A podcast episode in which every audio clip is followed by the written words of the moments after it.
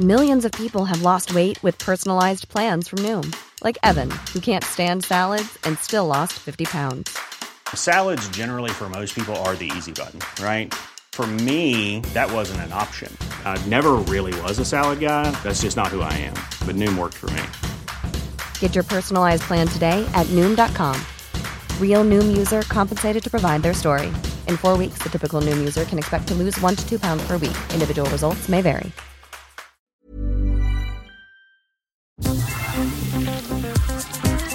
Eilmeldung. Der Newsflash mit Ari Gosch. Positive Nachricht der Woche.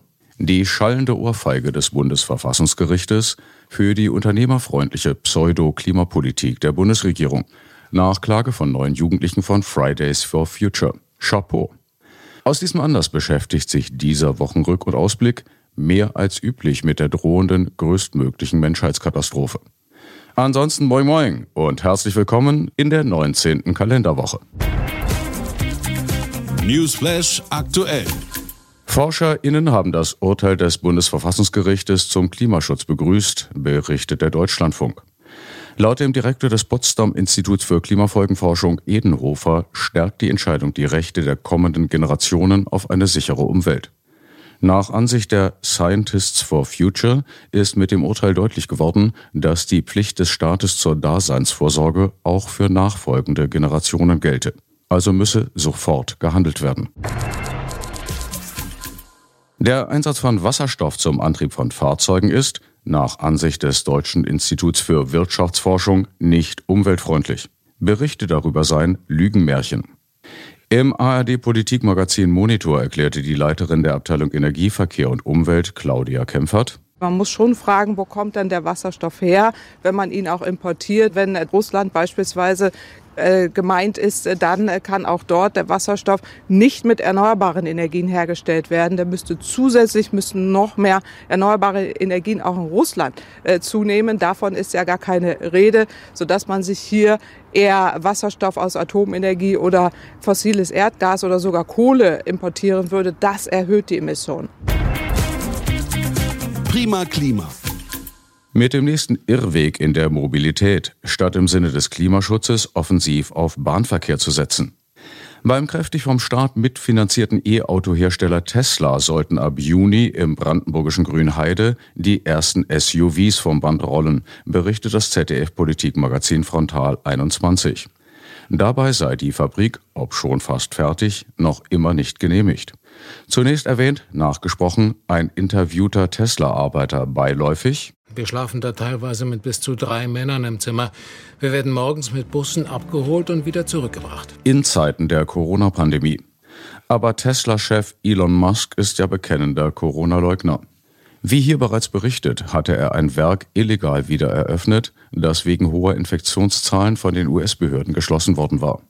Konsequenzen hatte er allerdings ebenso wenig zu befürchten, wie schon beim illegalen Rammen von Pfählen bis ins brandenburgische Grundwasser, das 2020 von der Politik als einfach doof verniedlicht und im Trinkwasserschutzgebiet nachträglich erlaubt wurde. Und das scheint munter weiterzugehen, wie den Worten des Arbeiters zu entnehmen ist. Wir verlegen da gerade Abwasserrohre, dreieinhalb bis vier Meter tief im Boden. Wir sind hier schon seit etwas mehr als drei Monaten tätig. Mittlerweile sind wir schon so weit, dass wir zahlreiche Baugruben zuschütten. Da sollen jetzt Straßen drüber gelegt werden. Das zuständige Landesumweltamt soll nur über Bauarbeiten an wenigen Tagen informiert gewesen sein. Als die Behörde die langfristigen Arbeiten schließlich entdeckt habe, sei zunächst ein zweiwöchiger Baustopp verhängt, aber letztlich dann doch wieder nachträglich eine Genehmigung erteilt worden. Auf einen wahrscheinlichen und offenbar hingenommenen Skandal in einem immer dürrer werdenden Land weist Frontal 21 hin, der Umweltbehörde Sturm laufen lasse. Brandenburg müsse, laut Vertrag, Tesla bis zu 3,6 Millionen Kubikmeter Wasser liefern. Der grüne Umweltminister Vogel dagegen spekuliert auf ein mögliches Trinkwasservorkommen im nahen Hangelsberg. Hangelsberg reicht nach unseren Erkenntnissen auch für die Ausbauschritte von Tesla aus. Für uns ist das Thema Wasser momentan äh, erledigt. Nur sei Hangelsberg noch gar nicht erkundet und damit unklar, ob dort überhaupt ausreichende Mengen verfügbar seien, so Frontal 21. Zudem sei nach wie vor unklar, ob die Genehmigung für die Fabrik überhaupt erteilt werde. 100 Millionen Euro für einen Rückbau habe Tesla hinterlegt. Na dann, nur Mut. Corona ohne Ende. Bei Markus Lanz im ZDF behauptet der grüne Oberbürgermeister Palmer, in Tübingen hätte es keine Infektionscluster in Schulen gegeben, um sein auf Schnelltestungen beruhendes Öffnungsmodell zu verteidigen.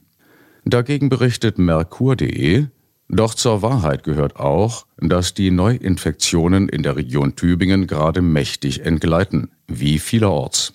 So berichtet das Schwäbische Tagblatt, die Regionalzeitung vor Ort, dass am 28. März im Landkreis Tübingen, rund 30 Kilometer südlich von Stuttgart, eine 7-Tage-Inzidenz von 98,8 erreicht war. Zur Erklärung.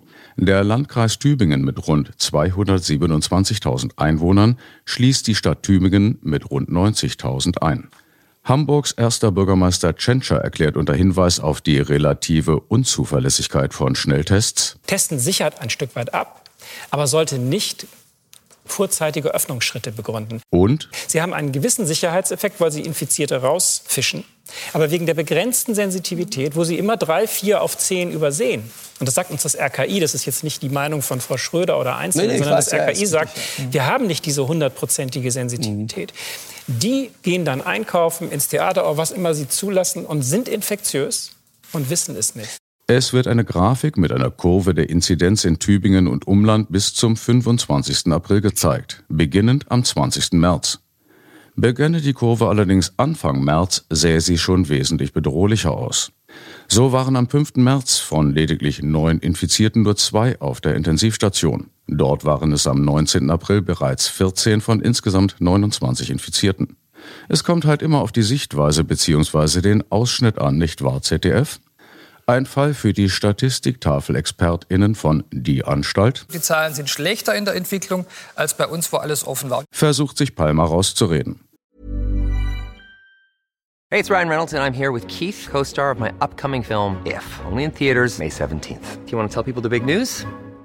All right, I'll do it. Sign up now and you'll get unlimited for $15 a month in six months of Paramount Plus Essential Plan on us. Mintmobile.com slash switch. Upfront payment of $45 equivalent to $15 per month. Unlimited over 40 gigabytes per month. Face lower speeds. Videos at 480p. Active Mint customers by 531.24 get six months of Paramount Plus Essential Plan. Auto renews after six months. Offer ends May 31st, 2024. Separate Paramount Plus registration required. Terms and conditions apply if rated PG.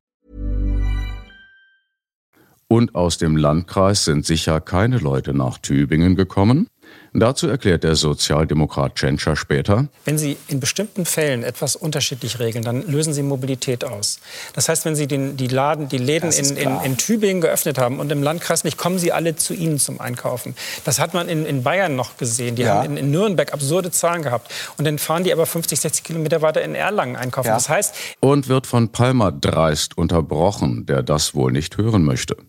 Von dem von dem Grünen ausgelösten 30-Sekunden-Chaos lässt Tschentscher sich nicht aus der Ruhe bringen und setzt seine Gedanken fort. Deswegen muss man sehen, an bestimmten Stellen ist Einheitlichkeit wichtig, weil sie Mobilität verhindern. Weil sonst mhm. tragen sie immer die Infektion von A nach B und wieder zurück. Interessant übrigens, wie viel Vertrauen Palmer in die eigene Bevölkerung setzt. Und wir kriegen die Leute, das haben wir jetzt bewiesen diese Woche, nur zum Testen wenn wir ihnen ein Angebot machen. Die kommen nicht zur Teststation, um sich vor Covid zu schützen, ja. sondern die kommen nur zur Teststation, wenn sie es müssen, um dann ins Café zu gehen. Anreize, um scheinbare Sicherheit mit unsicheren Tests zu schaffen also.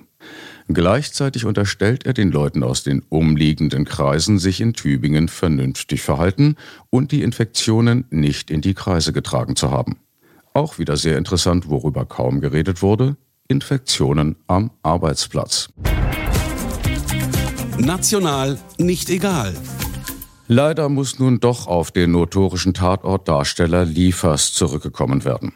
Auch er behauptet bei Maybrit Illner im ZDF, das Tübinger Öffnungsmodell sei am Ende erfolgreich gewesen.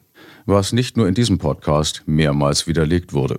Zugegeben nicht schwierig bei einer vervierfachten infizierten Zahl und übervollen Kliniken im Umland.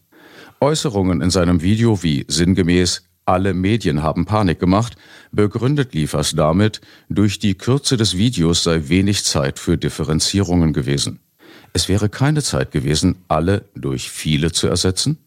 Vielleicht sollte der Kollege mal über seine GhostwriterInnen nachdenken.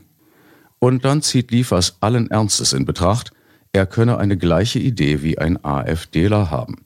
Mit einem Kindergartenbeispiel. Man kann es ja nicht ändern. Also wenn ich sage, 2 plus 2 ist 4, dann, dann ist das zwar richtig, aber ich sage es vielleicht nicht, weil ein AfD-Mann möglicherweise zu derselben Aussage käme. Und dann rutscht es ihm doch wieder raus. Die Presse.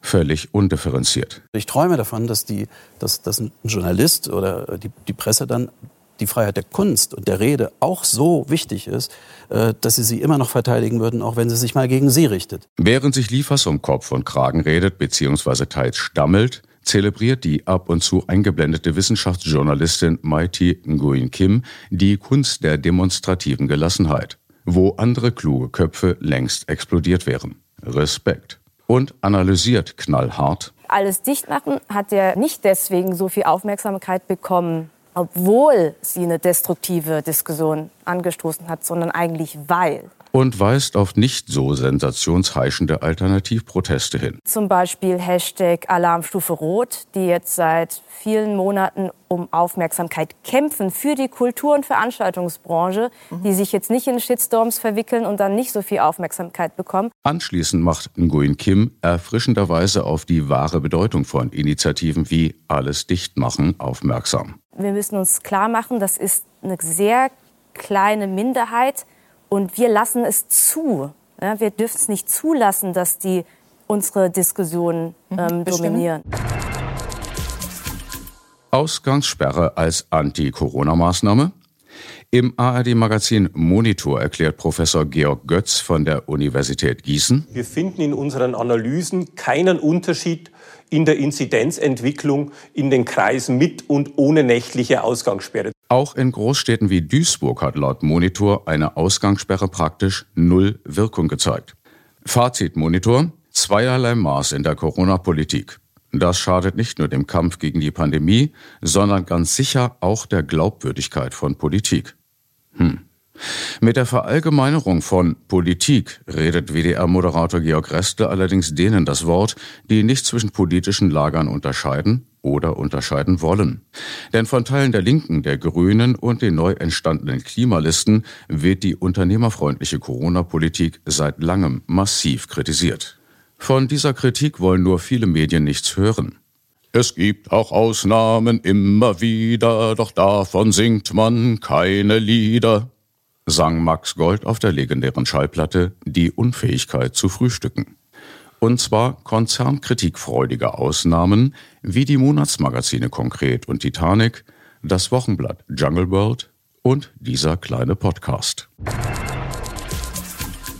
Das Landgericht Bremen hat das Verfahren gegen die ehemalige Leiterin der Bremer Außenstelle des Bundesamtes für Migration und Flüchtlinge BAMF eingestellt. Nach Angaben der Wochenzeitung Jungle World ermittelt die Staatsanwaltschaft Bremen inzwischen gegen MitarbeiterInnen der eigenen Behörde. Nur sehr wenige, zum Beispiel im RBB, haben sich zu Beginn der nur Leuten wie dem abschiebefreundlichen Innenminister Seehofer nützenden Pseudo-Affäre gefragt, cui bono, also wem nützt es? Und entsprechend berichtet. In gefühlt 99 Prozent aller Nachrichten im öffentlich-rechtlichen Rundfunk und Fernsehen dagegen wurde meist ohne Relativierung gesprochen von dem Bremer Banff-Skandal also unter fortgesetzter Missachtung des Pressekodex. Über den Tellerrand. In Israel wird wieder gefeiert, wie die ARD-Korrespondentin Susanne Glass in der Talkshow Hart aber fair berichtet. Grund sei unter anderem die relativ unbürokratische Impfstrategie. Es war nie eine Diskussion, dass am Abend in Tel Aviv die jungen Leute sich angestellt haben und gesagt haben, wenn noch Impfstoff übrig ist, dann verimpft ihn uns doch bitte. Das wurde hier von Anfang an gemacht. Wenn eine ältere pflegebedürftige Person kam mit der Person, die sie gepflegt hat, dann wurde die mitgeimpft. Zudem sei das Gesundheitssystem vergleichsweise übersichtlich und die Einsicht vieler in die Notwendigkeit einer Impfung gewachsen. Gekommen und für mich wirklich der Höhepunkt war in einer Kneipe, als der Sanitäter mit jedem und jeder, die er geimpft hat, auch noch angestoßen hat. Also ein Wodka-Shot, ein Bier, ein Wein und man konnte in seinen Augen schon sehen, dass das jetzt eine gewisse Wirkung entfaltet. Aber das sind natürlich so ein bisschen Ausrutscher gewesen. In, in erster Linie ähm, hat das hier wirklich sehr, sehr zivilisiert und aber auch sehr wunderbar gut organisiert durch vier Krankenkassen, durch ein digitalisiertes Krankenhauswesen wunderbar stattgefunden. Aber die Bilder, die Sie gezeigt haben, die waren natürlich dafür da, die Jungen zu bekommen, die Skeptiker. Und die hatten wir hier auch. Wir hatten hier viele Junge, die sich erst nicht impfen lassen wollten. Ich habe mit einigen geredet und jetzt habe ich sie ein paar Wochen später wieder angesprochen und sagte, und bist du jetzt geimpft? Ja, klar, ich bin geimpft. Das ist so eine Art Masse, die dann da auch eben äh, zeigt, äh, dieses Land kann nur so wieder geöffnet werden und dann ziehen sehr viele andere mit. Geschichte knallhart. Aus dem Monatsmagazin konkret. Am 6. April 1941 fiel die deutsche Wehrmacht in Griechenland ein. In der Folge begingen deutsche Truppen und SS zahlreiche Massaker, zerstörten Dörfer, beuteten das Land derart aus, dass in der Folge bis zu 450.000 Menschen an Hunger starben. Sie deportierten und ermordeten die griechischen Juden. Die griechische Zentralbank musste 1942 eine Zwangsanleihe in Höhe von 476 Millionen Reichsmark an das Dritte Reich ausgeben. Seitdem hat Deutschland sich erfolgreich um die Zahlung von Reparationen für seine Verbrechen gedrückt. Als Griechenland seinen Schuldner 2015 wieder einmal an die noch ausstehenden Reparationszahlungen erinnerte, gab die Bundesregierung zurück, sie sehe für eine Zahlung keine Grundlage. Dabei sind, wie Rolf Surmann in konkret erklärte, Griechenlands Reparationsforderungen völkerrechtlich verbrieft. Als die Zeit der internationalen Stundung der deutschen Schulden nach 1989 vorbei war, hat sich Deutschland ohne Rücksprache mit den Gläubigerstaaten seiner Rückzahlungsverpflichtung entzogen. Zur Rechtfertigung führt es unterschiedliche Begründungen an, etwa die Behauptung, die Zeit für Reparationszahlungen ist vorbei oder die Unterstellung, die übergangenen Gläubiger hätten nachträglich zugestimmt. Griechenland hat dagegen immer deutlich gemacht, dass es seinen Rechtsstandpunkt nicht aufgibt. Die Sau durchs Dorf. Es gibt heute einfach äh, Maulkörbe, die relativ schnell auf einen niedersausen. Thomas, das wird man doch noch sagen dürfen, Gottschalk bei Maischberger in der ARD. Es ging übrigens um die Vermittlung von Inhalten. Dann aber bitte nicht mit schiefen Sprachbildern, Herr Gottschalk. Wobei, Lustig ist die Vorstellung von niedersausenden Maulkörben schon. Hm. Ausnahmsweise mal danke für das Bild im Kopf. Sport. Unter der Überschrift Es kann so nicht weitergehen setzt sich eine Initiative für eine schnelle Öffnung der Freibäder bundesweit ein.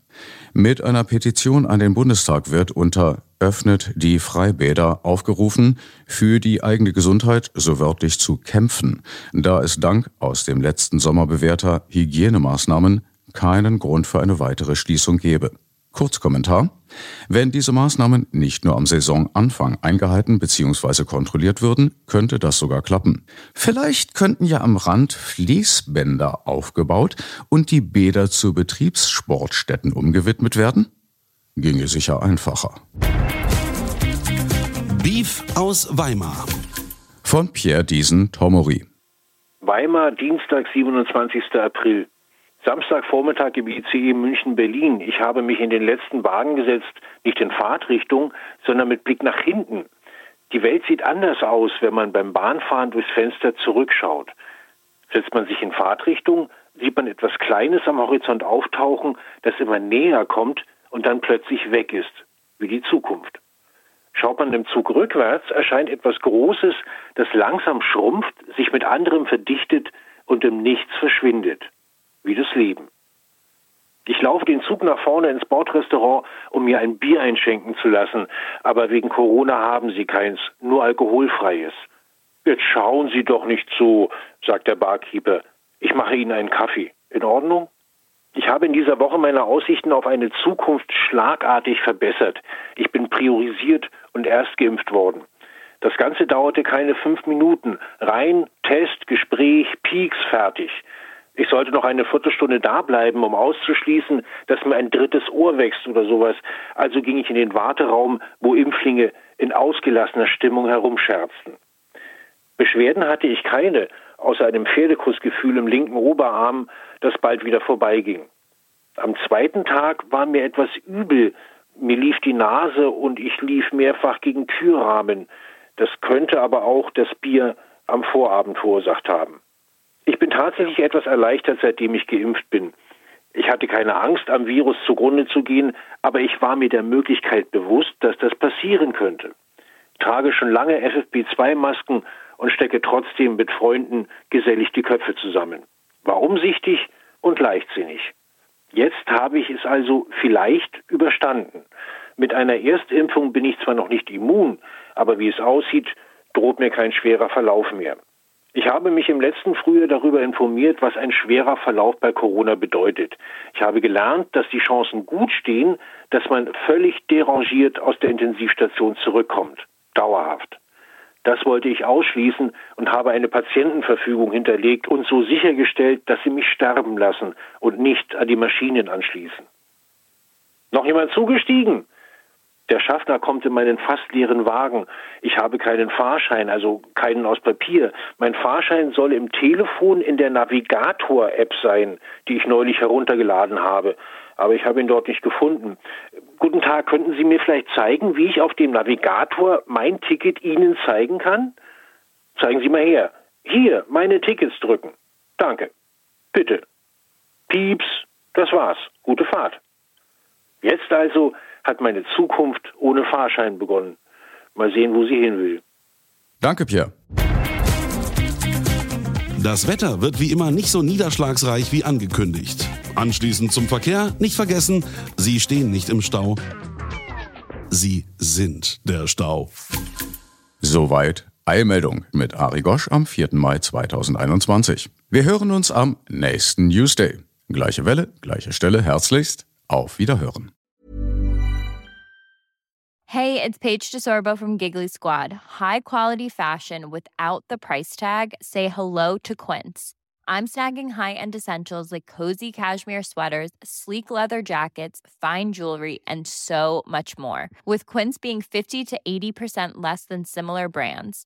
And they partner with factories that prioritize safe, ethical, and responsible manufacturing. I love that. Luxury quality within reach. Go to quince.com slash style to get free shipping and 365 day returns on your next order.